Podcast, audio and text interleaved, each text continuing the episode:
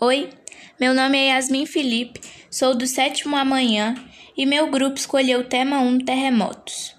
Minha pergunta foi: por que ocorrem os terremotos?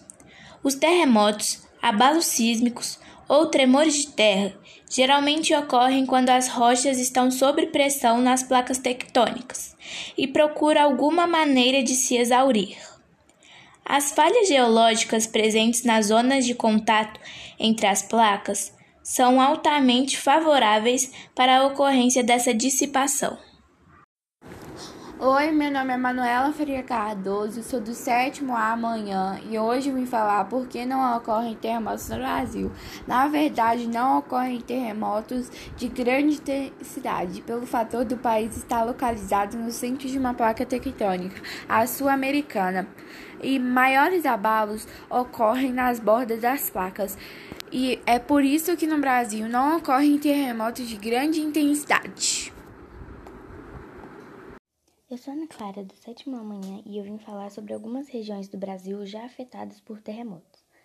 1980, no Ceará, em Pacajus, região metropolitana de Fortaleza, houve tremores de 5.2 na escala Richter. Eles foram sentidos também na capital. 1986, no Rio Grande do Norte, na cidade de João Câmara, registrou-se um terremoto de 5.1 graus na escala Richter, com danos às resistências do local. 2008, ocorrendo em São Paulo, Rio Grande do Sul, Santa Catarina, Paraná e Rio de Janeiro. Um tremor de escala 5.2 foi sentido por diversas pessoas em diversas regiões desses estados. Nenhum dano foi registrado. Olá, queridos telespectadores. Meu nome é Bernardo Drummond Martins, sou do sétimo ano A e vim responder a minha pergunta. Qual o maior terremoto registrado no Brasil?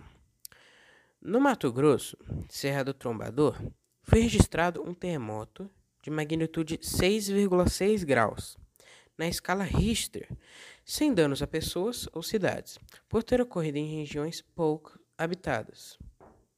Eu sou Maria Eduarda e hoje eu vim aqui para responder a pergunta: o que causou o terremoto na Serra do Trombador? A Serra do Trombador, local onde ocorreu o terremoto, é uma área bastante sísmica por conta de uma falha geológica, e nessa área também ocorreu outros eventos com magnitudes consideráveis. Pelo menos dois desses eventos atingiram magnitudes maiores que 5 nessa região. Por isso ocorreu esse terremoto.